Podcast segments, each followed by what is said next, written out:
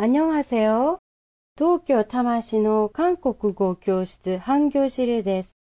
先週から単語の勉強に役立つシリーズをお送りしています。今日は母親の親戚によくつくウェと、タナさんの親戚につく死についてです。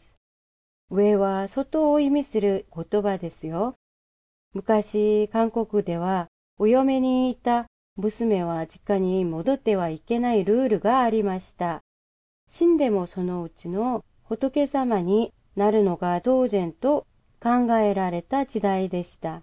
なので結婚と同時にお嫁さんにとって自分の実家は外の家、韓国語では上がになったわけです。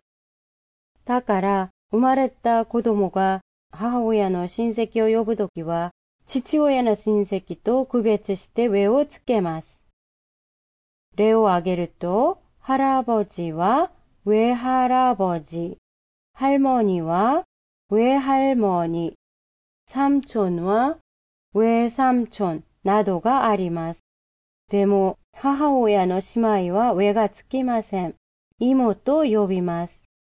芋は日本語のじゃがいも、さつまいもの芋と 同じ発音ですので、芋を見るたびに母親のおばさんと覚えておくと便利ですよ。